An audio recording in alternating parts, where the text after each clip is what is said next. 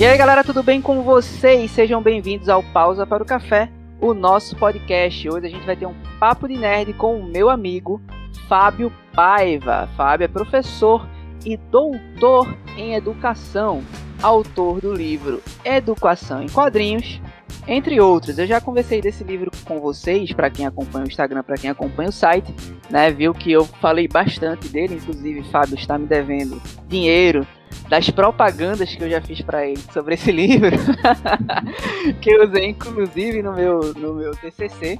E ele é especialista em histórias em quadrinhos. Fábio, seja bem-vindo ao nosso podcast. Valeu, Rafa. Obrigado pelo convite, cara.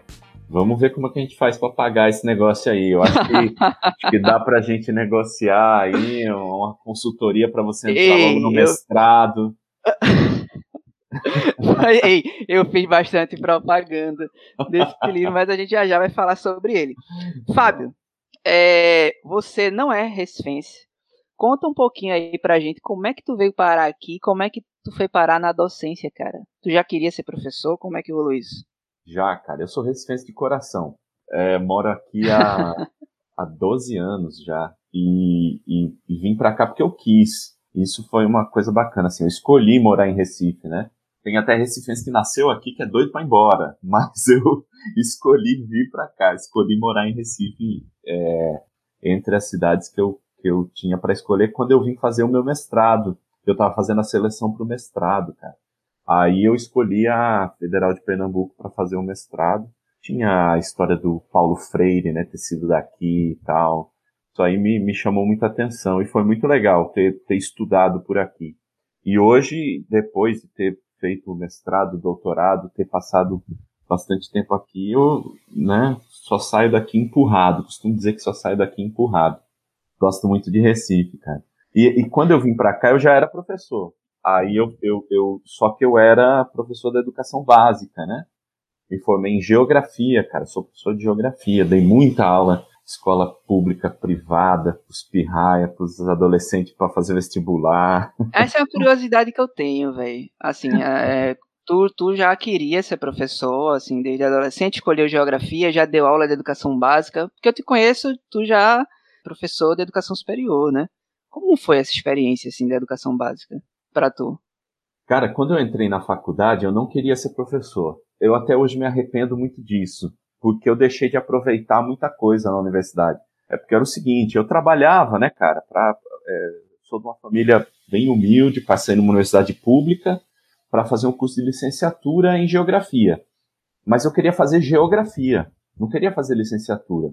Só que geografia só tinha é, pela manhã e eu tinha que trabalhar, então só conseguia estudar à noite. Aí acabei indo para licenciatura. Aí na minha cabeça era assim, ok, vou fazer licenciatura, depois eu pago as disciplinas do bacharel e, e resolvo isso, né? Então as disciplinas da licenciatura, cara, eu levava meio assim, sabe? Ah, vou tirar minha nota aqui, não, não, não tô ligando muito para isso. Foi assim, cara, literalmente, eu empurrei com a barriga lá o, a, as disciplinas de educação. Você acredita nisso? Aí, Acredito. Cara... É legal, é legal ouvir esses relatos não, porque acontece demais, né, velho? Assim, acontece. a gente meio que não sabe, acontece demais, depois lá na frente a gente vê. Mas e aí, como é que foi depois eu disso? Falo, eu falo isso para os meus alunos hoje, sabe, Rafa? Pro, pro, porque hoje eu dou aula para formação de professores, né? Eu dou aula, inclusive nesse semestre eu estou dando aula para uma turma de geografia. Né? Agora eu sou professor da, da UFPE, né, da Universidade Federal de Pernambuco, e trabalho com a formação de professores. Então, eu dou aula para pedagogia, e dou aula para as licenciaturas, todas. É, não todas ao mesmo tempo, mas tem uma rotatividade nesse semestre para geografia, por coincidência. Aí eu conto isso para eles. Eu falo: Ó, eu sei que tem gente aqui que não quer ser professor, mas bora lá, vamos aproveitar essa disciplina, porque as disciplinas, as disciplinas que eu dou hoje são justamente aquelas que eu não queria pagar quando eu era aluno, que são as de educação, cara, fundamentos de educação, história da educação, é, filosofia da educação. Eu falo isso aos meus alunos também, sabe, Fábio? Porque, assim, é, de início eu não me imaginava professor, não, assim. E eu não gostava muito da escola, não. Eu era um bom aluno, sempre fui um bom aluno, mas eu não gostava da escola, do ambiente escolar. Entendeu? Se eu faltava muito, assim, mas era aquele cara que faltava e tirava nota boa. É, estudava bastante e tal. Você sofria bullying? Mas eu não, um pouquinho, mas nada assim de extraordinário, porque uhum. eu era amigo da galera, assim, então a galera me defendia. Mas sofri uns pesados, assim. Teve um ano que eu quase saí da escola, faltei bastante por causa desse, desse bullying que eu sofri. Mas, assim, não era uma constante. Eu era muito tímido, né, assim. Uhum. Mas é porque eu não gostava mesmo do ambiente ali e tal. E acabei virando professor, não sei como. E hoje, hoje eu amo a escola, tá ligado? Pô, é Quer dizer, sei como, né? Mas aí fica para outro, outro episódio. Mas, Rafa, essa é porque é o seguinte: você é, você é bem mais novo que eu, bem mais novo que eu, claro. Mas tem uma conversa que é depois da minha geração e também depois da tua, que é assim: ah, essa, a, a gente teve bullying e, e, e ok, né? não, não, não fez mal, ninguém nunca morreu por causa disso. Mas, cara, existem muitos relatos da tua geração, certamente, da minha, talvez mais até, é, dessa questão do bullying ter atrapalhado muito o desenvolvimento, disso que você falou, de querer ser, de, de ser um bom aluno por se relacionar bem, né, com as disciplinas, né, com o conhecimento em geral, mas não gostar da escola, porque a escola né, tinha isso. Então, isso que você fala de hoje gostar tanto da escola, certamente a escola que você hoje atua, né, cara, já é uma escola diferente, né? Isso é um negócio positivo pra caramba, né, Sim. né, bicho? É uma escola diferente porque eu sou diferente, os professores da geração são diferentes, a, a, os alunos têm um pensamento diferente também. Ainda tem algumas coisas de bullying, mas na nossa época não se discutia isso, né? Não, nem existia essa palavra assim, bullying e tal. Era pesadão. E, Fábio, uma coisa interessante é o seguinte: muita gente fica com medo e se assusta dando aula no ensino básico, mas ele não te espantou. E aí, como é que foi isso, cara, a tua experiência no ensino básico? Cara, me espantou no começo, me espantou um pouco.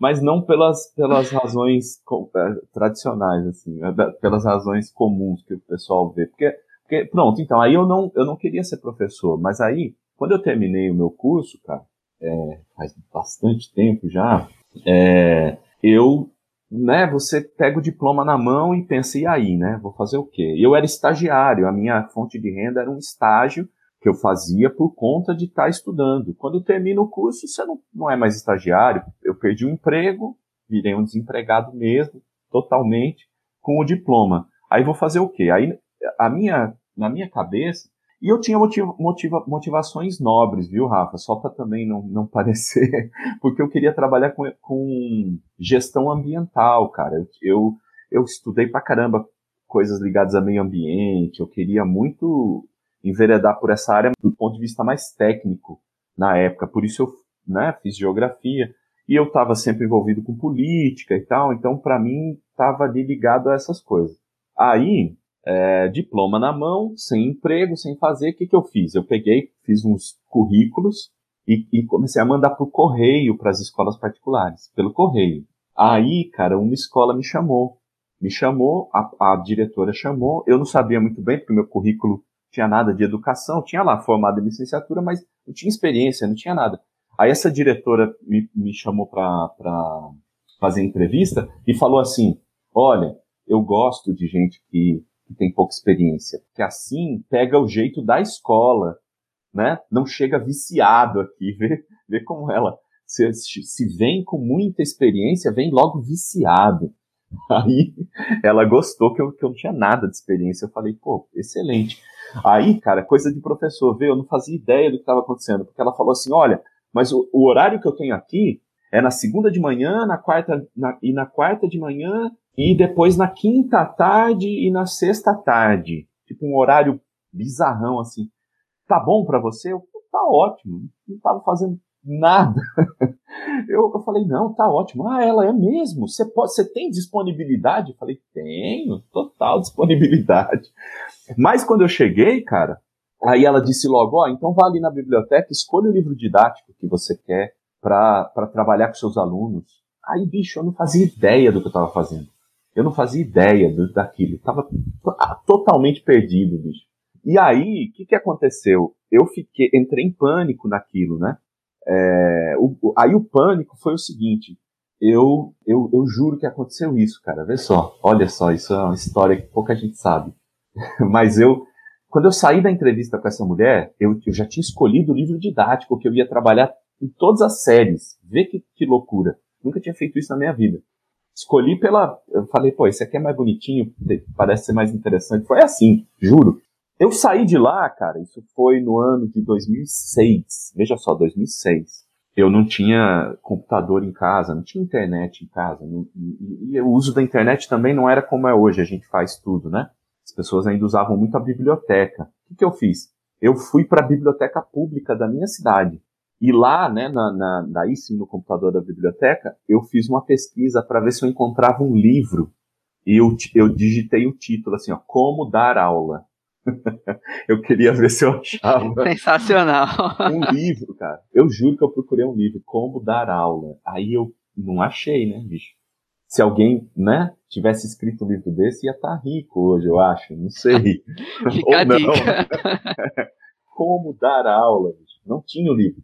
Aí o que, que eu fiz? Eu, eu peguei um, um monte de livros com coisas de educação, assim, didática e tal. Aí o, o, meu pavor, cara, o meu desespero foi assim, pô, bicho, eu, eu, entendeu? Eu sou uma fraude total. Essa mulher confiou em mim e eu não, não tenho, cara. Tem uma coisa que me marcou muito da época que ela. Que foi quando eu cheguei para dar aula, eu tava muito nervoso. E ela percebeu, né? até hoje, Dona Helena, diretora lá, ela ainda tem a escola lá, cara, funcionando. Ela era dona e diretora da escola, também professora, enfim, escola pequena.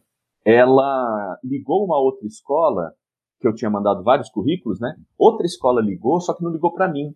Ligou, não, perdão, ligou para mim e, e, per, e perguntou assim: "Você tá dando aula em outra escola já?" Eu falei: "Tô." Ah, então você não tem disponibilidade. Eu falei: "Ó, não tem disponibilidade na segunda de manhã, naquele horário louco." Falei, o resto eu tenho. Aí o que, que essa outra escola fez? Ligou para conversar com a diretora da outra. E eu, cara, tinha acabado de começar, ela tinha acabado de me conhecer tal. Aí essa, essa diretora falou assim: não, ele é ótimo, as crianças adoram ele. ela mentiu a meu favor. Não, ele é ótimo, as crianças adoram ele, é um dos melhores professores que a gente tem aqui e tal. Ela fez a. Aí eu quando eu fui para a entrevista com a outra escola, eu já estava dentro quase assim, sabe? Foi um processo quando eu não tinha nada. E aí essa professora falou assim: não, eles vão te contratar lá na outra escola, viu? Vai ser bom, que aí você tem duas escolas para trabalhar e tal. E eu, cada vez mais em pânico com isso. Aí ela falou assim para mim: você vai ser um ótimo professor. Bicho, aquilo me arrebentou, bicho. Me arrebentou. Me arrebentou. Aí eu falei, bicho, eu preciso pelo menos enganar. Não dá para eu fazer qualquer coisa aqui. Na minha cabeça, assim, eu vou fazer qualquer coisa até arrumar outro emprego. Era, era meu, meu sonho. Vou cons conseguir algum emprego na área ambiental aqui, que é o que eu quero trabalhar e tal. Enquanto isso, vou dando aula para pagar as contas. Aí já não dava mais, cara. Depois que essa mulher deu essa, essa voadora em mim, não tinha mais o que fazer. Aí eu fui desesperado tentar ser um professor que eu pudesse ali, cara. E nessa, cara, nessa eu me lasquei, né? Porque nessa foi, né? Nessa foi. Eu não, não, não, não tem mais jeito e eu não, não consigo me enxergar fazendo outra coisa. É o que eu gosto é. de fazer. É interessante eu... como, como as histórias se cruzam, assim. Tem muita gente que pensa desse jeito. Porque a gente não. Tá na, na, na universidade é uma coisa, né? Entrar na sala de aula é outra, completamente diferente. A gente aprende dando aula, basicamente, né? Não tem como você né? aprender a dar aula sem dar aula. É verdade. Meus professores falam isso e é total verdade, né? É, eu dei muita sorte, porque assim, eu já sabia o que eu queria. Eu migrei para a área da educação consciente, né? Eu sou publicitário formado, mas já sabia que eu queria ser professor. E aí larguei tudo para fazer a faculdade. Aí eu fiz, não, dessa vez eu vou fazer tudo que eu puder que aparecer pegar, eu vou fazer pra, assim, na prática. E aí fui, mas eu dei muita sorte porque eu peguei uma turma que me acolheu muito bem, saca? Assim, no, no PIBID, que é um programa muito importante de iniciação à docência. É uma turma que me acolheu muito bem, entendia que eu estava nervoso, tal. Os professores da escola ajudaram muito. Então esse suporte é fundamental, né, cara? E eu creio que foi fundamental também para tu, tua experiência no ensino superior. É, eu li um pouquinho é, nesse livro aqui que tu escreveu do História em Quadrinhos na Educação. tem um iniciozinho da, da, de uma mini biografiazinha tua que eu acho massa, assim, velho, que é, é desenhada e tal. Não, de quem é a arte eu não lembro agora, Do eu sei que tem é uma de Thalita. Bruno, mas tem uma arte aqui, né? De alguém. Thalita. É Thalita Lana. Uma artista lá da minha, da minha terra, Piracicaba. E aí eu confesso, Fábio, assim, que me, me incentivou bastante, sabe? Porque é, meio que passei um, algo parecido, não foi no mestrado, claro, foi na, na graduação, mas me incentivou bastante, assim, algumas coisas. E fala um pouquinho do, de quanto foi difícil, né, o processo aí do mestrado. Tu falou que veio para cá conscientemente. É, então conta um pouquinho dessa história, como, como é que tu chegou no mestrado para falar de quadrinhos em Recife. como é que foi essa loucura aí, cara? Cara, é, eu até estava falando, né, a, na história da, de virar professor e tal, que, que tá conectado diretamente a isso, porque você sabe, né, eu brinco com o pessoal que quando a gente participa de evento, quando a gente tá no, no Arts Alley e tudo mais, e o pessoal, não, artista, artista, fala, não, eu não sou artista, eu sou professor, né, eu sou professor, eu tô aqui no meio dos artistas. Me deixaram participar dessa loucura. Aí, a gente vai pra CCXP, cara. Eu fico olhando pros lados assim e, e as pessoas quando vêm conversar comigo para comprar os quadrinhos, comprar os livros, eu digo isso, ó, eu sou professor. Eu, tra eu, eu trabalho em sala de aula, né? Porque tem muito professor, e aí pensando no caminho inverso, né? Tem muito professor que deseja ser artista e, e, e quer deixar de ser professor, né, cara? Para publicar suas obras e tudo mais, o que é justo, né? cada um na sua praia. Sim. Mas, bicho, eu não consigo de jeito nenhum. Eu sou professor mesmo, não tem jeito. Aí, cara, aqui eu tava dando. Então eu dei muita aula, bicho, porque depois eu peguei essa escola uma atrás da outra. Eu cheguei numa situação que eu tava dando aula em cinco escolas diferentes. É, para ensino fundamental, ensino médio, cursinho, direto, assim, virado. Eu realmente é, gostava daquilo, mas estava me sentindo muito cansado, muito esgotado depois de pouco tempo. Aí que eu me liguei, sabe? Eu, eu tava. E, e tem uma ilusão, né, de dar aula no colégio particular, eu acho, que é a história de que ganha mais, pelo menos na minha época ganhava, ganhava consideravelmente mais, assim, as escolas particulares pagavam melhor do que, do que a escola pública, mas é, acabava que para esse melhor ser realmente melhor tinha que dar muita aula, né, cara? E hoje já deu uma invertida, né? Porque o professor da escola pública hoje, né? Se for Isso que eu ia falar. Né, hoje é o contrário. É. é, se for concursado. E, hoje o sonho é o concurso. Isso, cara. O que, o que é bom para a área da educação, né, bicho? Assim, Sim. É uma, é uma pena que demorem tanto para abrir concurso e ficam fazendo. Exato. Não é o salário que nós merecíamos. Ah, né? Claro, ainda existe essa luta, assim, mas já deu essa invertida. Hoje Assim, é... a liberdade da escola pública é maior para você desenvolver seu trabalho, né? Pelo menos da maioria delas. E o salário normalmente é maior. Você Não consegue como... dar menos aulas também, né? Pra, Exato. Pra, isso. Pra... Consegue se dedicar ali, porque é necessário, isso. né? Isso. Excelente, é isso. Então, não tinha isso, né? Eu vivia outra realidade que era essa das, das escolas privadas. Então, eu comecei a dar aula no início de 2000 2005. É, no início de 2005. Não sei se foi isso que eu falei, mas foi isso, no início de 2005. E lá no, na metade de 2008, eu tava, cara, acabado, assim, eu não, não tava me aguentando. Em pouco tempo, num ritmo muito acelerado, eu tava muito esgotado e gostava muito de fazer aquilo, mas estava muito esgotado. Aí comecei a pensar alternativas, e uma delas foi de fazer a pós-graduação para depois voltar a ser professor. A minha ideia era voltar para a educação básica. Algo, aliás, que eu alimentei até metade do doutorado aí, cara. Eu, eu, eu tava ali ainda, não, eu vou voltar para a educação básica. Cheguei a fazer entrevistas em colégios aqui de Recife, para tentar trabalhar por aqui, entre outras coisas. Dei aula em cursinho aqui em Recife, na época eh, do mestrado. Então eu ainda tinha esse desejo. Mas lá, quando eu, quando eu larguei a escola para vir para cá, já foi nessa, nessa intenção de vou, vou parar um tempo para fazer a pós-graduação, fazer o mestrado, não sabia ainda que ia fazer o doutorado, né? O doutorado foi, acabou acontecendo também, mas foi, foi nessa pegada. E os quadrinhos, cara, assim, eu dando aula de geografia, eu usava quadrinhos para dar aula. eu usava quadrinhos porque eu, eu lia, né? Eu gostava e eu queria muito que a, que a molecada que eu dava aula lesse quadrinhos também. Era mais desejo que eles virassem leitores de quadrinhos do que usar mesmo, porque eu não sabia muito bem o que estava fazendo. Eu, eu usava ali o que dava. É, eu só fui descobrir que tinha gente que estudava isso lá para lá 2007, alguma coisa, quando a gente já tinha feito na, na escola que eu trabalhava uma gibiteca, para você ter uma ideia. A gente fundou uma gibiteca na escola para molecada pegar gibi e tal. Só daí que eu descobri, pô, tem, é, né, coisa material. Tem uma coisa legal aqui, né? É. é. Aí com isso eu eu comecei a conectar, né, essas essas essas paradas, ó, dá para eu caminhar aí por algum dá, dá para eu conectar isso aqui, essas duas paixões aí, o quadrinho com a educação. Foi Massa. mais ou menos isso que, que, a, acabou gerando até esses livros aí, né? Que é, que é sim, sim. A gente vai conversar sobre ele já já. É, Fábio, muito massa, velho. E meio louco assim, né, Fábio, na época, porque se ainda hoje, bem menos, né, mas assim, hoje ainda existe um preconceito com adulto, né, falando de histórias em quadrinhos, na época fazer um mestrado sobre isso era meio maluco, não? é, acho que até hoje é meio maluco, cara, com esse tema, né, bicho? Porque o meu mestrado. Pois é, fala o tema que ainda é mais maluco ainda.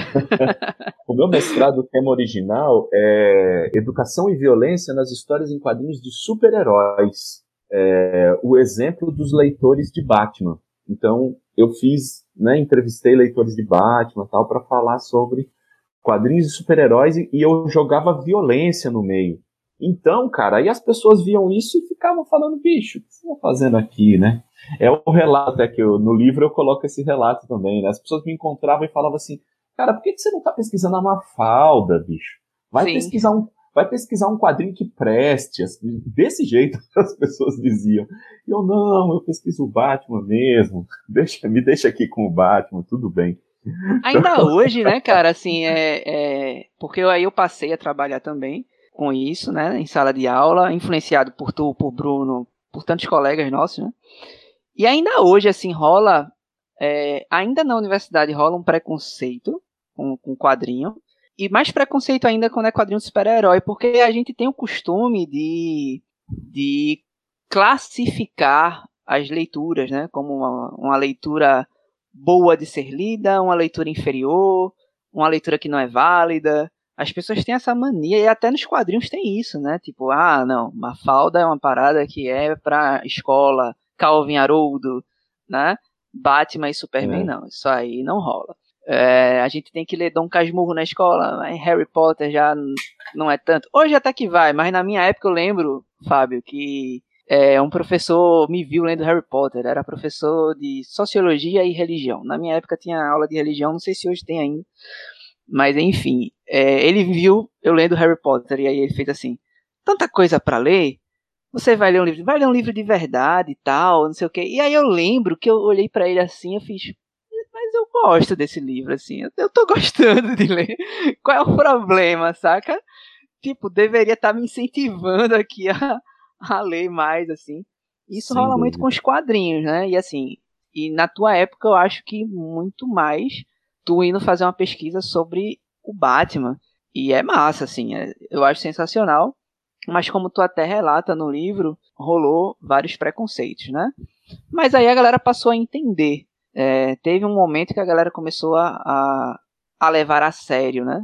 Tu sente isso, assim, tipo, ah, eu consegui virar essa chave aqui. Cara, eu não, eu acho que sim, é, mas não, não, não na, não naquele momento, Rafa. Ainda não, assim.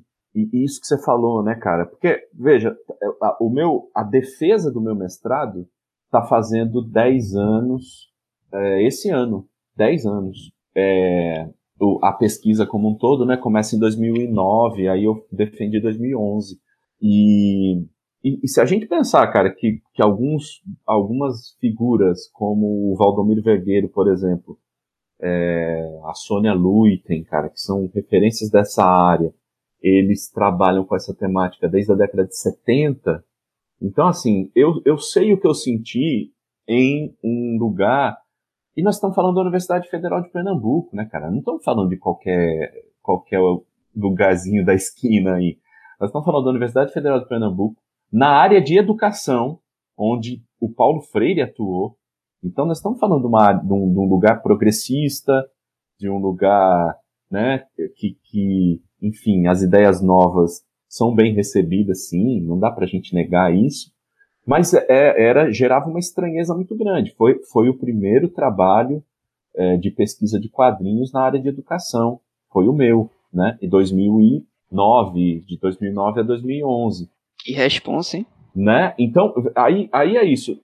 Sofri. Mas, cara, eu terminei o mestrado ainda. Muita gente, muita gente é, desprezava mesmo, assim. Desprezava a ideia, não, não me tratava mal e tal, o que, o que acabou virando, você acaba, enfim, né, até para sair da situação, é, acolhendo a piada, né, porque, por exemplo, na, na UFPE, eu era o cara que pesquisava quadrinhos, e isso, isso de ser o cara do quadrinho, o cara do quadrinho, o cara do quadrinho, ficava um negócio, porque, pô, eu sou, né, você na, na apresentação, né, doutor em educação, para muita gente, tem gente que diz, doutor em quadrinhos, né? Não existe isso ainda. Quem sabe um dia chega esse doutor em quadrinhos, mas não existe. É, eu, eu sou da educação e eu trabalho com educação. Como eu estava falando, eu sou professor, eu, eu sou licenciado, estou me formando em pedagogia, aliás, eu termino o curso de pedagogia agora metade do ano.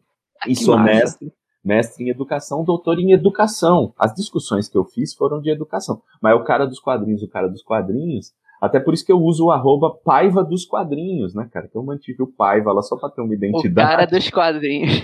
é o cara que pesquisa quadrinhos, é o cara que fez mestrado em quadrinhos, as pessoas assim. E beleza, né? É uma, é uma identidade aí, não tem problema. Mas, mas, esse, mas eu acho que rola ainda, cara. O preconceito acadêmico rola ainda. O que, o que mudou foi que quando eu fui fazer o doutorado, é, mas foi intencional, não foi por conta disso, né? Não foi por medo de sofrer bullying, foi porque a ideia era, era pesquisar, é, fazer o inverso, né? No mestrado eu pesquisei a presença da educação nos quadrinhos do Batman e como os leitores reagiam a isso, como os leitores identificavam isso e tal. Já no, no doutorado, a ideia foi identificar a presença dos quadrinhos na educação, como os educadores pensavam sobre, né, o que diz a legislação, aí, por exemplo, como aparece no Enem, como aparece uh, em outras pesquisas. Né? Então, assim, aí, aí virou uma pesquisa de como os quadrinhos estão na educação. Aí não era a história do Batman, é o cara que pesquisa o Batman. Aí era o cara que pesquisa os quadrinhos na educação. Acho que isso, isso foi uma, uma virada de chave aí em, em muita gente. Sim. Mas, é, mas é isso, demorou um pouco. Só que isso é muito doido, cara, porque como eu citei, né, o Valdomiro Vergueiro, ele teve aqui quando, quando na, ele veio na minha qualificação de doutorado. Ele ah, fez eu queria muito conhecer ele, velho. Ah, moral. você vai, você vai. Valdomiro é um cara ele é um, além de ser um cara super acessível, ele é um cara que tá na ativa, né, cara? Produzindo demais, fazendo demais. E aí você vai conhecer sem dúvida. E ele, então, é isso, sabe? Quando, quando eu mandei, por exemplo, terminei a minha tese aqui, cara, eu tava naquela assim, na minha tese não, minha dissertação, que era do Batman. Eu tava numa angústia tão grande que eu falei, pô, cara, e, e fui convidado a publicar pela, pela editora da UFPE. Aí eu falei, quer saber, velho, vou mandar pro Valdomiro Vergueiro porque ele vai ler e se tiver uma merda, ele vai certamente me dizer que tá uma merda e entende? E, e vamos e a gente segue o barco, né? É, aí mandei, aí eu ia mandar pedindo para ele, professor, você pode ler para me passar a sua opinião, tal. Só que eu achei, cara, que era um pedido meio meio é, sacana também, né? Como é que você pede para um puta pesquisador? Lê aí, vê. Como é que eu chego nesse cara falando assim, né? É, é normal pensar assim. Como, velho? Então, aí o que, que eu fiz? Eu mandei e pedi para ele escrever o prefácio. Então era um, ele ia ler para escrever o prefácio, né? Se ele aceitasse fazer o prefácio, aliás, eu não mandei, eu mandei um e-mail dizendo para ele, professor, acabei aqui, fui convidado a publicar, o senhor teria um tempo para fazer a leitura e fazer um prefácio? Se não tiver, não tem problema, sabe? Você já manda um e-mail assim, né? E ele respondeu, massa, me manda que eu quero ler sim tal. E, bicho, ele mandou um prefácio que eu chorei, juro, eu chorei, assim. É a coisa mais besta do mundo. Quem lê de fora vê o cara, né, ele, ele não, não, não teceu grandes elogios e falou, pô, o Fábio é um cara do caramba. Nada disso. Ele foi bem técnico, mas o cara gostou do livro, pô. Ele gostou do livro, ele aprovou, né? E, bicho, isso foi.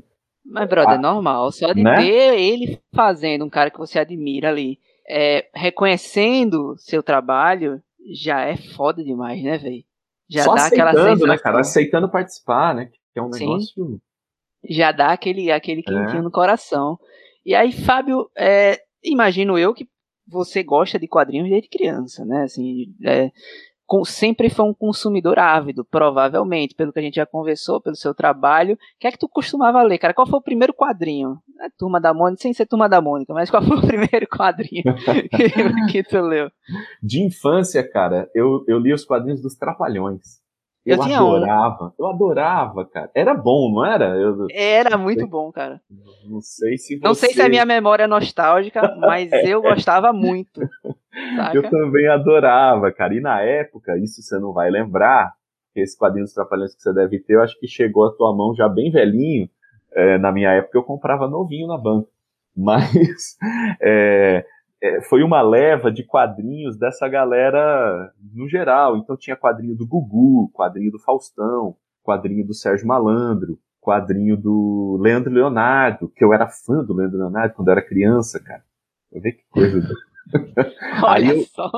E não era pelos quadrinhos, não. Eu gostava de ouvir Leandro Leonardo. Olha que. Mas é isso.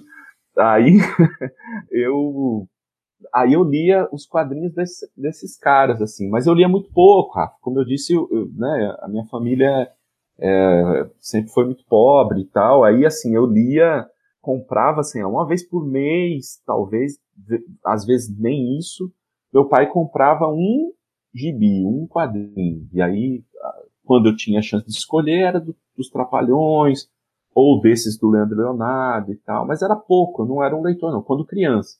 Aí, quando adolescente, meu primeiro, meu primeiro quadrinho de super-heróis foi do Hulk, cara.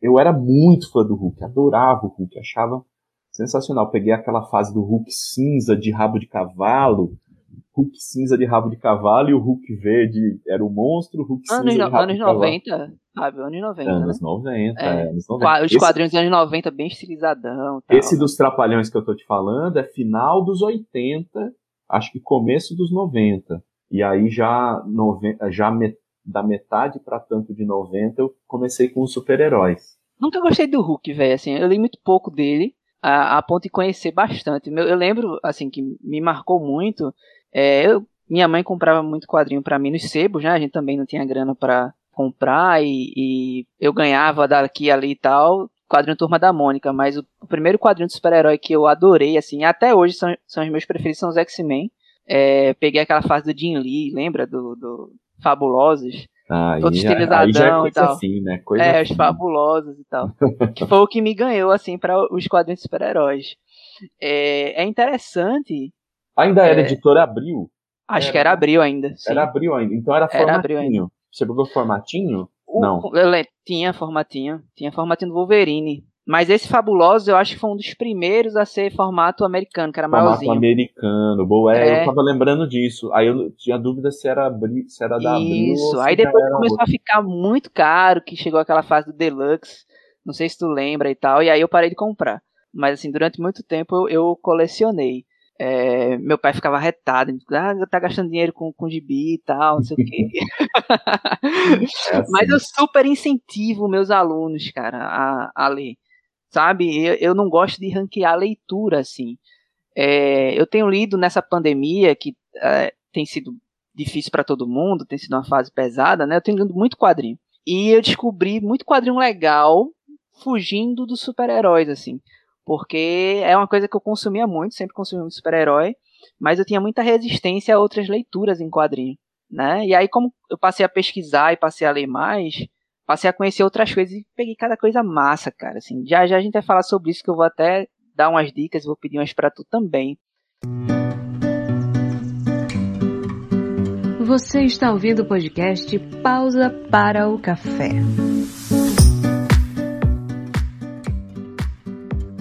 É, Fábio, tu falou aí que tu sofreu preconceito, a gente falou dessa parada aí da, da loucura que é, é fazer mestrado, é pesado, doutorado também. E aí, cara, tu falou já que maluco isso, assim, porque assim, é, eu te conheci, tu não vai lembrar, porque foi bem rapidamente, eu te conheci depois, de verdade, na, na época da Bienal.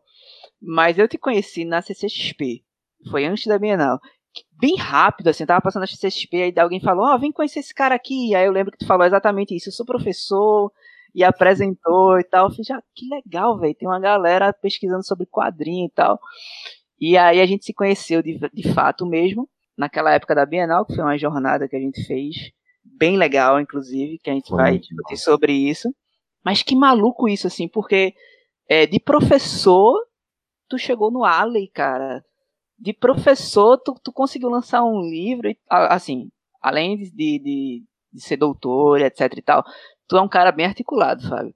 Porque a capa do teu livro é feita por Tony Silas. Grande tem uma, tem uma galera contribuindo aqui. Tem, tem, o Bruno, que é um grande professor também.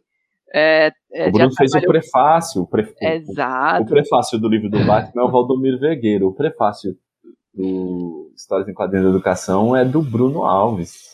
Tá então, assim, de um professor peso pesado, cara. Tu, tu, tu, conseguiu umas articulações aí pesado, pesadonas, assim.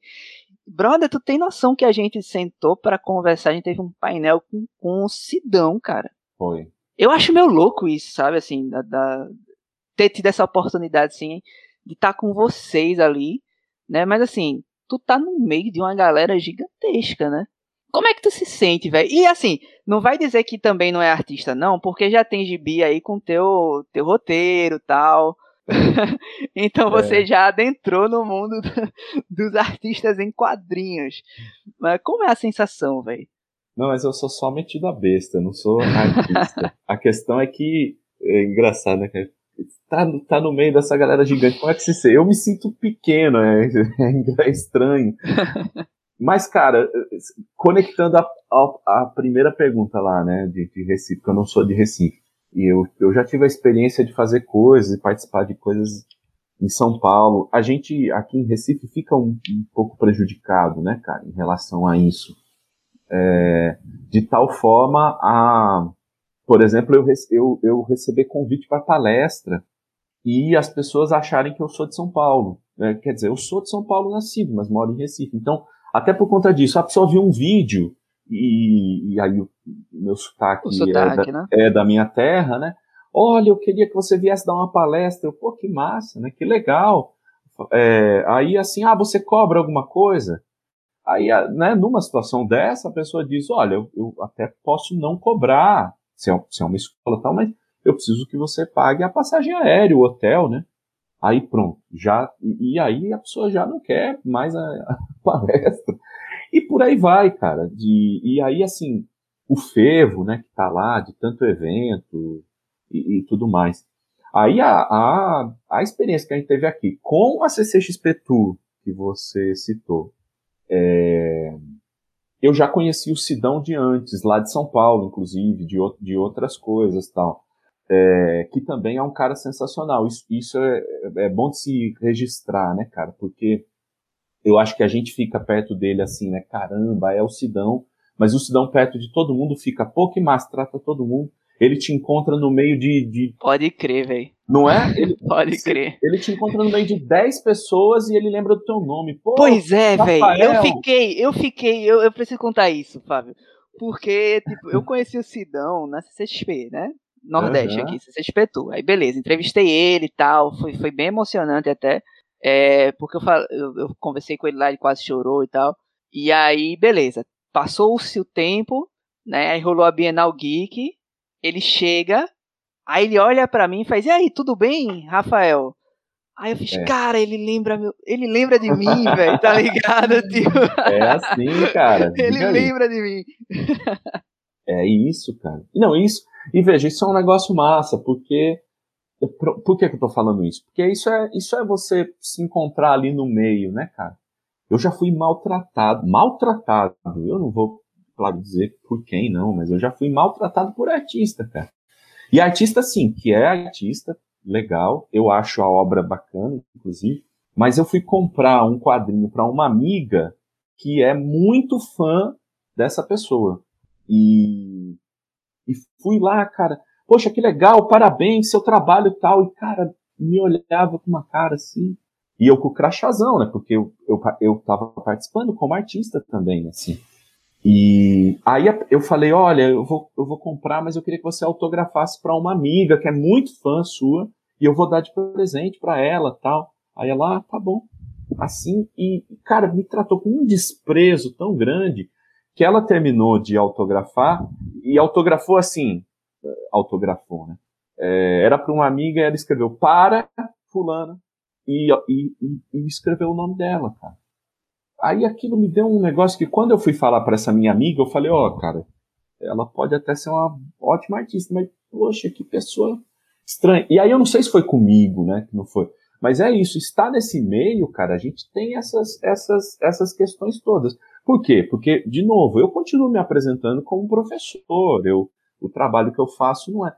Então, assim, nem no meu sonho mais louco da vida eu me imagino sendo o cara, sei lá, roteirista da, da Marvel, sabe? Coisa sim, assim. Sim, sim. Que, os, que os quadrinistas sonham às vezes, né? Não, eu vou ser um puta artista. O Sidão vai me chamar para escrever uma gráfica MSP. Mas nem, isso não, nem de longe. Por quê? Porque o trabalho que eu faço é, é um trabalho de nicho dentro do nicho, né? E é, é porque, e eu faço esse trabalho porque eu sou professor. Exato. Mas a, mas a sensação é muito massa, né, Rafa? Mas o que eu falo, Fábio, não, de encontrar, é... de estar, tá, é legal, eu gosto. Às vezes tu não tem a dimensão, porque como tu falou, a gente tá meio restrito aqui, mas assim, o que tu já fez, claro, ah, não é um trabalho da Marvel, eu não vou ser um roteirista da Marvel, um desenhista da. Eu não vou ser um Tony Silas. Bem né? quero. Porque são trabalhos diferentes, são coisas diferentes. Mas dentro da coisa que tu faz, e do que, do que a gente faz, inclusive, tu já fez muita coisa legal, assim, muita coisa grande.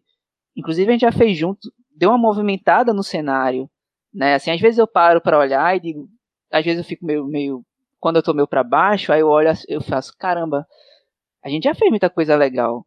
Sabe, assim, é muita verdade, coisa né, que cara? se a galera olhar de, de fora, é, dizia assim, poxa, velho, movimentou o cenário de, de uma forma grande. Sabe? E o que tu falou. Impensável pra, pra aqui, Rafa. Eu Exato. acho que isso que é, que é legal, viu, bicho? É. Porque isso aí mérito teu e da galera, porque na. Nossa, na, né, cara? Na, Não, mas na Bienal você era um dos organizadores, né, cara? Foi. Atuou ali na linha de frente. E, e, e, a Bienal Geek, bicho, foi um negócio, foi assim, um negócio impensável, impensável para Recife com essas restrições. É isso, cara. É difícil pois de trazer é. Difícil de, de fazer evento grande. É um é, trabalho que eu tenho muito. Eu tenho, é um trabalho eu. que eu tenho muito orgulho, assim. Guilherme foi muito corajoso, a galera da, da companhia de eventos, assim, né, velho? Um cara que eu gosto muito é ele, inclusive. É, mas o que eu falo é isso, sobretudo. É, só para pontuar antes de voltar nisso, que tu falou da, da, de que já foi maltratado por um artista, e o quanto é interessante é, você tratar bem as pessoas, você ser, um, você ser conhecido, e é isso que eu fico maluco, assim, cara, às vezes. Porque aconteceu algo muito parecido, nem comigo foi, assim, eu vi acontecer, né, na, na CCXP inclusive, também não vou citar quem foi, mas assim, pô, a gente é, que é do Nordeste sabe o quanto é difícil a rolar uma parada daquela aqui, o quanto todo mundo tava esperando, o quanto tem a gente ávido por aquilo ali. E aí o Arley, todo mundo naquela loucura. E aí, tipo, tem um tempo, né? Que o Arley vai de tal horário a tal horário. Uhum. E, tipo, tinha feito, sei lá, 10 minutos que tinha acabado o tempo do Allen, né? Então a galera já tava guardando as coisas. E aí chegou um, um, um menino, assim, um cara, com um quadrinho para autograf autografar, um, que ele disse que era muito fã daquela pessoa, daquele tal artista. E aí o artista fez assim, ó, já acabou meu tempo aqui e tal. Amanhã eu, eu autografo. Aí o cara fez, não, mas é só um autógrafo e tal, amanhã eu não vou conseguir voltar. Provavelmente ele só tava com grana para um dia. E aí o cara, não, mas é porque acabou já, o tempo é esse e tal. Eu fiquei chateadão, sabe? Não foi só eu que fiquei. A galera que tava comigo olhou e fez, cara, Assim, é, é, é, esse cara aí que compra teu quadrinho, sabe? Que faz movimentar o cenário. É. Como é que pode, né, velho? Aí você vê um cara como Sidão, que olha para você, fala e conversa, tá no meio da galera. É, cara, Forlane é um cara que. A galera do Omelete em si é, é uma galera de gente boa demais, mas assim, Forlane, é, aconteceu uma parada, Fábio, que eu sou, eu sou muito tranquilo para conversar com todo mundo, né? Já, já bate papo com, com gente muito grande, assim. Mas quando eu cheguei em Forlane, que eu conheci, consegui uma entrevista com ele lá e tal, cara, eu travei, assim, travei bonitão, assim, porque era um jornalista gigante que eu acompanho faz anos, assim, sou fã do cara. E aí, no meio da parada, assim, no meio da, da, da entrevista, deu um tilt, assim, e tal. Aí eu fiquei meio assim, meio, caramba, o que é que eu faço agora, né, velho? Que vergonha que eu vou passar aqui e tal. Aí ele parou, ele fez, ó, uma dica. Faz assim, assada tal. Eu vou tomar teu microfone, vou fingir que eu, eu, eu lembrei de uma coisa aqui e tal. É o momento do corte que tu vai editar e vai perguntar e tal. E aí ele recomeçou a entrevista. Me ajudou pra caramba, assim e tal. Que massa. E assim, ele não tinha necessidade nenhuma de fazer isso, assim, mas ele viu que eu tava nervosão e tal, e me tratou super bem. Então, meio que a gente tem uma responsabilidade, né, cara? A, a gente que é professor, a gente já sente isso, né? Assim, a gente é. gosta dessa, dessa coisa, mas a gente tem uma responsabilidade. Eu sei que pode ser chato, às vezes, para um artista que é muito assediado a um ponto de, de perder alguma coisa ali da sua privacidade, enfim. Mas é o, é o público que compra a parada dele, sabe? Assim, quando não é de respeito, quando não é uma coisa muito grosseira, como não foi nesse caso que eu citei, era só um autógrafo ali, né? Só um. um... É e um cara que gostava muito né, dele. Né, é. é. Era um cara que gostava muito dele. Exato. É. Então, assim, né? É, é, complicado. Ô, Rafa, deixa eu até fazer uma conexão com isso que você Sim. falou. Com a história da leitura, até que você falou da. Né? Porque eu, é, eu, eu, eu, sou como você, não faço distinção de leitura. Tanto é que assim, eu leio quadrinho é, é diferente. Você pega um semanal, quadrinho mensal, é, não, não é o caso, né? Mas se eu leio uma obra escrita em quadrinhos, é, como Retalhos, Retalhos para mim é um livro, é uma obra, é, além de eu achar, em minha opinião, opiniões polêmicas, né? Eu achar que é literatura, que aí eu entro numa outra briga aí, mas é, eu acho que é literatura, e, e assim, é lógico que eu vou dizer, eu estou lendo um quadrinho e vez ou outra eu, eu, eu chamo de gibi também. Entra dar esse tilt, né? Mas assim, eu, eu gosto de usar o termo gibi, acho uma palavra massa. É, o que eu quero dizer é assim, eu, eu termino de ler um, um, um, quadrinho desse, eu digo, eu estou lendo um livro, eu terminei de ler um livro, né? É um livro, para mim é um livro, não só pelo formato, mas ó, porque para mim não tem essa distinção de leitura, tanto é que a minha a minha uh, estante, eu não separo quadrinhos de livro, eu tenho os livros, minhas consultas, literatura, uh, enfim, e eu e boto junto com o gibi. Para mim é leitura, é tudo leitura, tá tudo na minha estante. Uh, e aí, também. cara, tem isso que você falou de ter um ranqueamento das pessoas ainda acharem que quadrinho é uma leitura inferior, uma leitura menos produtiva, menos importante, ou que traz menos contribuição e tudo mais.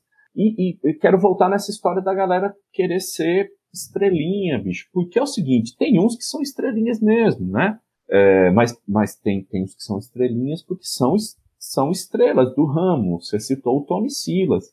Pois é, são estrelas cara, de fato. É. Exatamente. É um cara que, que, por conta do trabalho dele, teve um destaque muito grande. São popstar, né? Vamos dizer assim. Reconhecido é. internacionalmente, né, cara? É, é, um, é um ilustrador aí das principais editoras internacionais e tal. É, inclusive, é, eu, eu, posso até não virar roteirista da Marvel, mas eu tenho um trabalho meu com, com um desenho de um ilustrador da Marvel, né? Pelo menos. Por isso que eu é, falei né? que você já, já fez umas paradas muito legais que você Boto fica aí. É. Mas, dando uma de rogado. Mas daí, cara, é pensar assim, essa galera e aí não é o caso do Tony, outros que a gente já citou aqui, né? Até porque o nome desses que tratam a galera mal não vale a pena a gente citar, não, mas né, os que tratam bem, como é o caso do Tony, o Sextou Forlani, o, o Sidão, entre tantos outros, nessa da escala, cara, veja, essa outra opinião polêmica, mas nós estamos falando do Brasil, é, no Brasil, cara, o maior é, escritor de quadrinhos, o cara mais reconhecido é o Maurício de Souza. Ele é o cara mais reconhecido aí como o maior quadrinista brasileiro, certo? Então você tem o Maurício de Souza e você tem o resto, cara, porque é, inclusive o Ziraldo, cara, que é um mestre, um cara sensacional, ele não tem o mesmo uh, né, know-how, a mesma estrutura que tem o, o, o Maurício de Souza. É, porque quando a gente fala de leitura, estou remetendo ao que você falou do Harry Potter e tal. Paulo Coelho, né, cara? Paulo Coelho é o escritor mais conhecido do Brasil, em atividade, pelo menos, mas, assim, a obra do Paulo Coelho rodou o mundo todo e tudo mais. Tem gente que ainda não gosta, mas não gostar é uma coisa, e não reconhecer a importância do cara para a literatura já é outra, né? Gostando ou não do estilo de escrita, ele errando ou não às vezes, tem gente que acha ruim porque ele erra algumas coisas ali, mas veja, é o, é o leitor brasileiro mais lido. É, e aí é isso, cara. Assim, chegar no nível do Paulo Freire, do Paulo Freire, Paulo Freire não, né? Paulo Coelho, Paulo Freire nós não vamos chegar mesmo. Chegar no nível do Paulo Coelho, assim, que autor brasileiro que vai chegar no nível do Paulo Coelho, assim, de, de, ser conhecido e tudo mais. Então, assim, o cara ele é muito conhecido entre a galera que lê gibi. Pode e aí, crer. A, e prejudica, já... inclusive, a área dele, né, cara? Essa é uma sacada que Tony tem, que eu acho muito massa. É, para quem não conhece, Tony Silas é um artista aqui pernambucano, conhecidíssimo no mundo inteiro, já desenhou para Marvel, para DC e tal. E você conversando com ele, assim, alguns minutos, você vê que ele tem uma visão de mercado gigantesca, assim, né? De, de marketing, de mercado, de postura. Tá ajudando um monte de artistas. Ajuda um monte de gente, ajuda o cenário, exatamente. Então ele tem uma visão macro da parada muito interessante. Porque, assim, fazer quadrinho no Brasil, como tu falou, é, o maior quadrinista do Brasil é Maurício de Souza. E isso é bom, é massa, né? Porque é genial, o cara é gênio. Mas ao mesmo tempo, é, existe muito pouco espaço para os quadrinistas nacionais, né? Na, nas editoras, assim, ainda existe esse problema aqui. Hoje tá, tá tendo um ou outro, tá tendo Pipoca Nankin que tá abrindo espaço, Comic Zone, enfim. Uma galera aí que tá chegando, mas não tem comparação, claro, com a Souza Produções.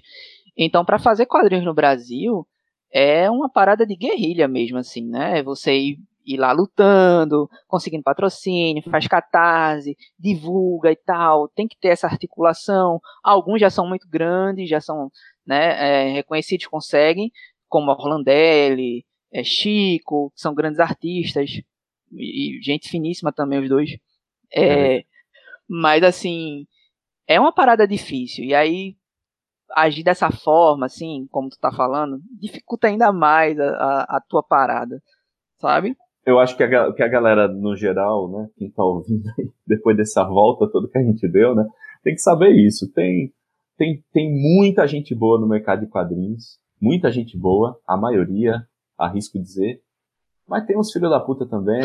E aí, como okay. em todo lugar. É, como em todo lugar. como em todo é, lugar. Tem toda razão. Como em todo lugar. Fábio, é, como eu falei, a gente se conheceu numa parada da Bienal de Pernambuco né, que ia rolar a Bienal, acho que foi a Bienal 2015, se eu não me engano, enfim, não lembro o ano agora. Eu estava trabalhando lá e a galera que estava com vontade de fazer uma coisa diferente, uma, uma coisa nerd. Eu já tinha um Nerd Café, aí viram, tiveram a ideia ali, Guilherme gostou e tal, que é o cara da, né, da companhia de eventos, que é a empresa que faz a Bienal. E a gente fez, vamos se, se, a gente fizesse um Alien na, na Bienal, assim, é meio louca a parada, assim, se a gente fizesse um Alien na Bienal. E aí eu lembro que eu soltei uma parada no Facebook pra alguém, eu não lembro quem foi. Aí comentou Heron, que eu nem conhecia, comentou é, você, comentou Bruno, aí a galera fez, chama todo mundo aqui, vamos conversar. e aí rolou o Alien, rolou aquele espaço e rolou uma mudança de cenário, uma movimentada de cenário aqui bacana, né, cara? Que eu me orgulho bastante de ter participado, assim, é, de alguma forma, mesmo que mínima, mas ter conhecido vocês, assim. Tu já conhecia Heron, tu já conhecia a galera? Como, como é que tu, assim, né, um estrangeiro aqui, começar a ter contato com essa turma, cara? Cara, eu, eu já conheci Heron e nós temos que dar todos os créditos sempre que a gente fala desse assunto, ao Bruno, né, cara? Bruno Alves foi o cara do Allen na, na Bienal, é, porque na verdade ele há várias bienais anteriores ele ficou, né, enchendo o saco. Isso, ele foi o prim... ele foi o cara que eu fiz no comentário e pra ele. E aí a galera chegou. É isso mesmo. Aí Bruno chamou todo mundo lá, bora comentar. Não lembro se foi ele que chamou, mas eu acho que deve ter sido algo desse tipo. Vamos lá comentar para dar uma força aí para essa galera ver que nós temos organização. Já tinha rolado o já tinha rolado a CCXP, né, cara? Acho que a CCXP foi um, um, um negócio marcante aqui, porque reuniu essa galera. Foi pós-CCXP, cara. Eu conheci o Heron e o Tony juntos ao mesmo tempo numa entrevista que nós demos pro JC, o Jornal do Comércio, né, daqui. E eu tava com o catarse do, do Histórias em Quadrinhos na Educação.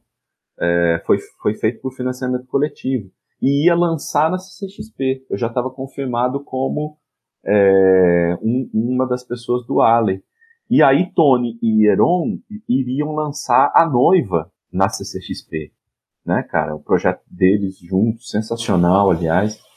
Aí os conheci ali. É, e nisso, cara, uma coisa foi puxando a outra, porque quando a gente viu, né, que, que o cenário estava aquecido, que tinha uma galera, veio muita gente de fora pro a lei da CCXP, mas a maioria era daqui. E uma galera que não se encontrava, não, não, não se conhecia, não, um não sabia do trabalho do outro. Era isso, era, é, é, era o caso de ter, como você falou, Bruno Alves, o pessoal do Recife Assombrado, cara, Beto Beltrão e, e André Balaio, é, você ter Tony Silas e, e, e Heron Vilar, você ter. Enfim, Roberta, Cirne, uma galera, Roberta, né? Sim, você tem uma galera fazendo quadrinhos e era assim, tudo muito disperso. As pessoas não se encontravam, não se conheciam. É, quando rolou, tipo, caramba, essa galera tá aqui, todo mundo tá no mesmo lugar, isso, isso foi um negócio pesado. Que aí eu acho que facilitou um pouco pra, pra Bienal, mas eu acho que é mérito Verdade. gigante de vocês, cara, teu e, e do, do Guilherme, de terem feito o primeiro Arts Alley de, de quadrinhos, né? Arts Alley é de quadrinhos, também tem gente que faz de Sim. outras coisas e chama assim, enfim, mas... Foi o primeiro Alley de uma Bienal. É, primeiro beco Brasil. dos quadrinhos de uma Bienal do livro, da, da, do Brasil todo. E já replicaram, né? Já rolou em, já, já rolou já. em outras bienais. Já.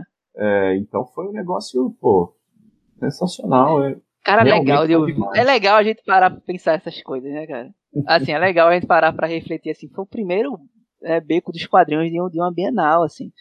É, e como tu falou, Bruno já tinha lá é, alimentado a ideia já várias vezes. Eu nem sabia disso, mas Guilherme falou depois. Ah, Bruno, ele já falou sobre essa ideia e tal, vamos chamar ele. E aí foi todo mundo. E como tu falou, assim, a importância de ter uma movimentação cultural no local, né? Assim, a, a, a CCXP fez muita gente se conhecer, mostrou que tinha público, mostrou que tinha coisa para acontecer aqui, que tinha movimentação e o cenário dos quadrinhos em Recife, o cenário independente, ao menos é muito forte. Tem muito artista bom aqui, né? O próprio Tony, é, cara, Silvio DB é monstruoso, gigante, né, velho? Gigante, gigante. É, Silvio DB é monstruoso, assim, mas é, faltava isso, assim. Eu espero que continue um cenário efervescente, né? Com o fim da pandemia, sonhamos com esse fim da pandemia para retornar os eventos, para enfim, a gente não sabe como é que vai ser essas coisas ainda, mas a importância da gente financiar esses trabalhos e, e de estar tá junto, assim, de estar tá conversando sobre, né, de conhecer uma galera como César, que, né, é, pessoas mais velhas que leem quadrinhos, quebrando paradigmas, é, conversando sobre na universidade, né? Meus alunos às vezes ainda têm a, a, a, noção de que quadrinho é coisa de criança, aí eu mostro o trabalho de uma galera para eles, eles ficam impressionados, sabe? Já vi muita gente talentosa na escola, muita mesmo. Cara, eu recebi um quadrinho de uma aluna que eu fiz, ó, você é uma artista, sabe? Assim, você é um artista, você, você, se você quiser ir por aí, sabe? Você tem potencial. E como ela deve ter vários, né?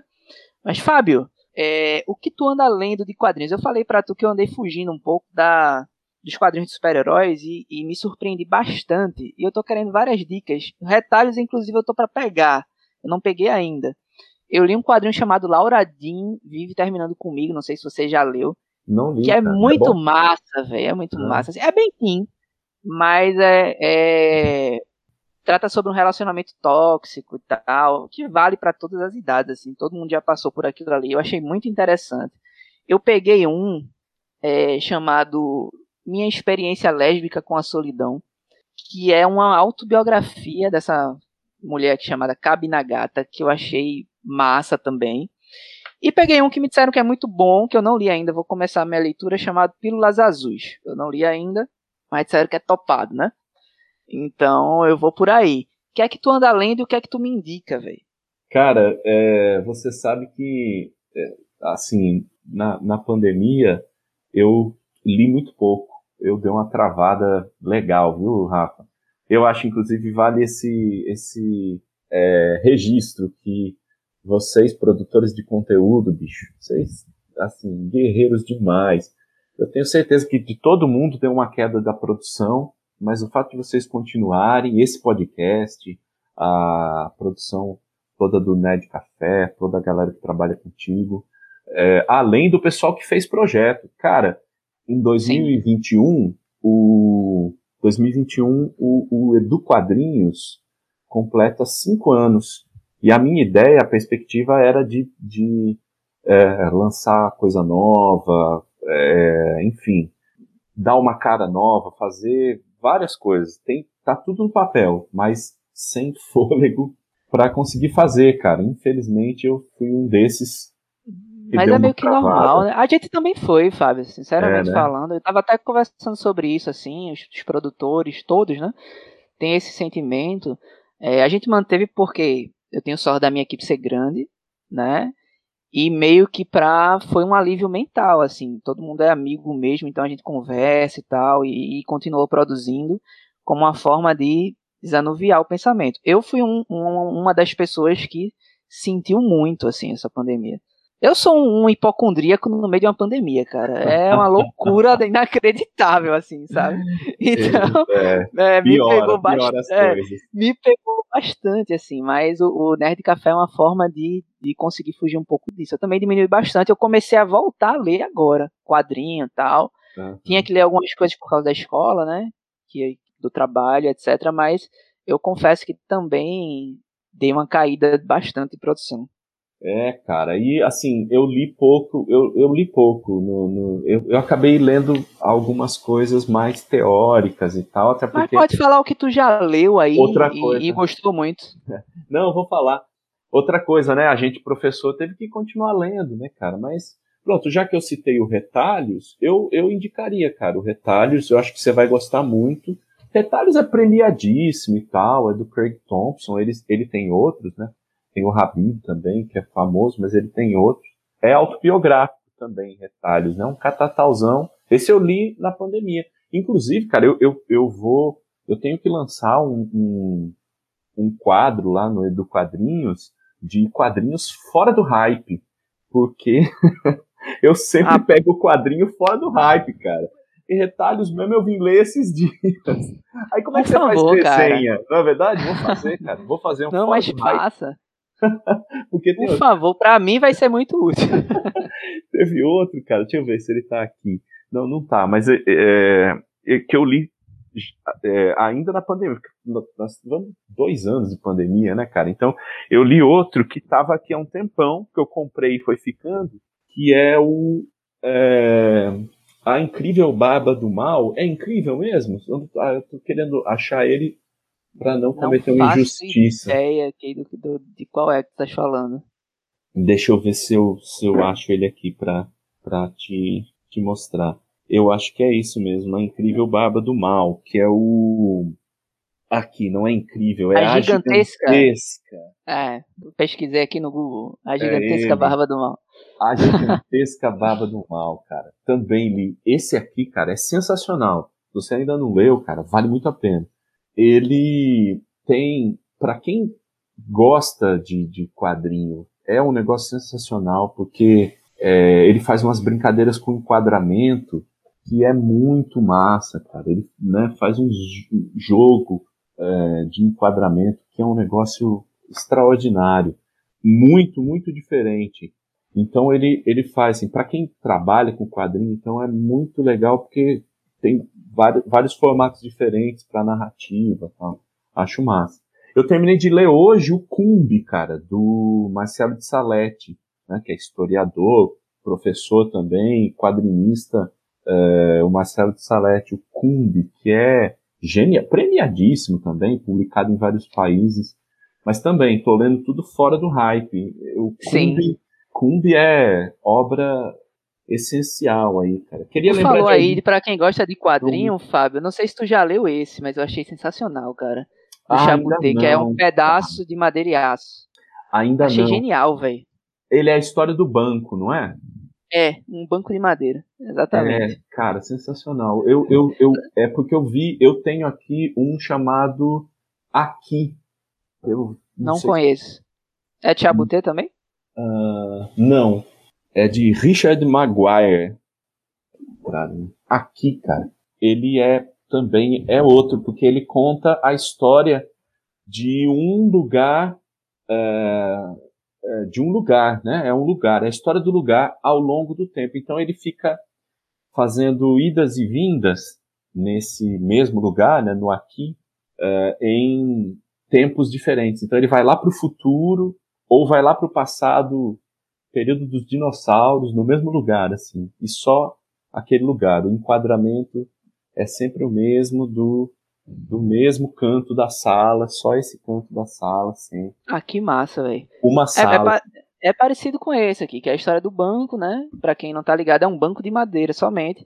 E a história das pessoas que vão passando por ele e tal, assim, é, é bem bacana. Ah, eu, eu tinha visto a capa desse já, mas eu não sabia do que se tratava. Vou pegar. Eu gosto muito de história assim. Aí, Fábio, tu tem que ter esse quadro aí, mano. Vamos fazer do, esse quadro aí, rapaz. tu tem que hype. ter esse quadro fora do hype. Pra mim vai ser muito legal. Fábio, a gente tá chegando no final do bate-papo. Pra mim foi massa. Né? Matei algumas curiosidades que eu sempre também. tive também. É, se quiser falar aí sobre os teus projetos, o que tu vem pela frente. Tu tem algumas coisas com Heron, né? Tu tem alguns projetos aí também.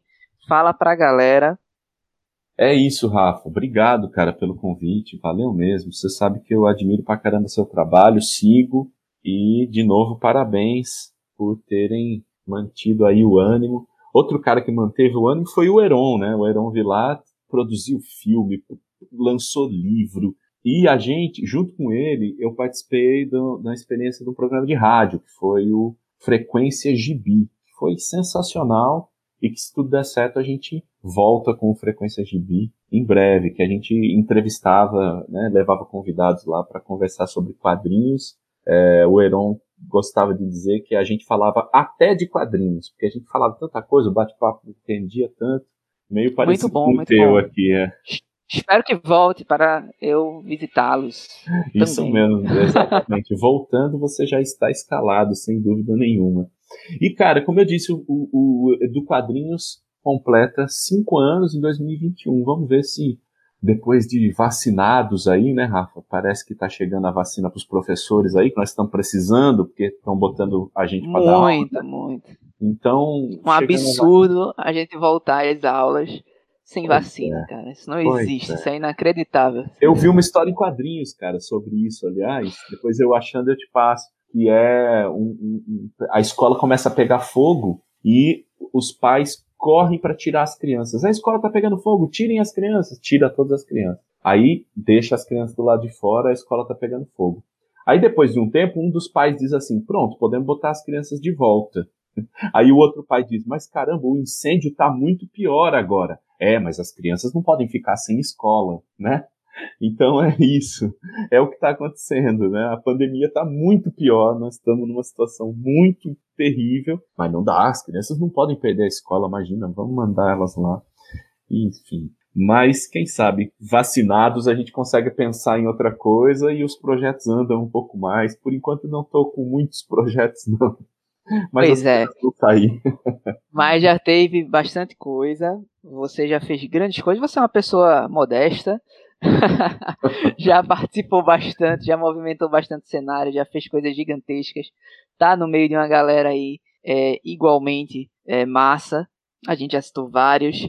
Admiro muito o teu trabalho. tá no meu TCC, foi o livro que me incentivou a, a fazer a pesquisa, inclusive. Minha pesquisa, para quem não sabe, é em cima de Jeremias Pérez, o quadrinho da Graphic MSP.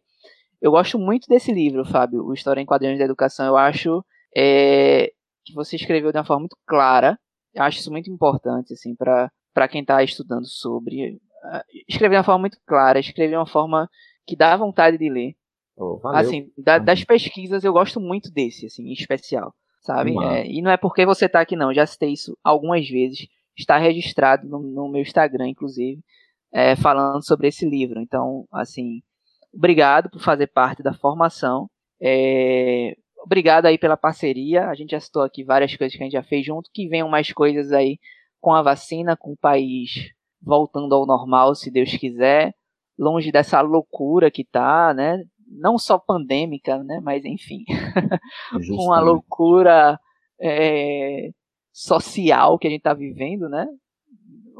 Eu, eu, digo que a gente tá vivendo a distopia, cara. Sinceramente, é algo inacreditável, é, sabe? É, ninguém que tá imaginava rolando. que fosse ser tão ruim desse jeito, né? A gente sabia que ia ser ruim, mas a gente... Pois é, é meio jogos vorazes, assim. Não, o cara é... que tá no poder, aí veio uma coisa aí pra, pra maximizar tudo que tem de ruim, enfim.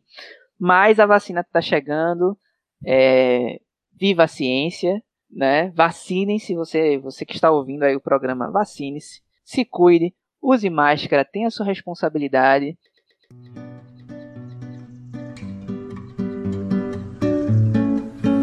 Se você quiser procurar Fábio nas redes sociais, é, arroba Paiva dos Quadrinhos. Acertei, Fábio?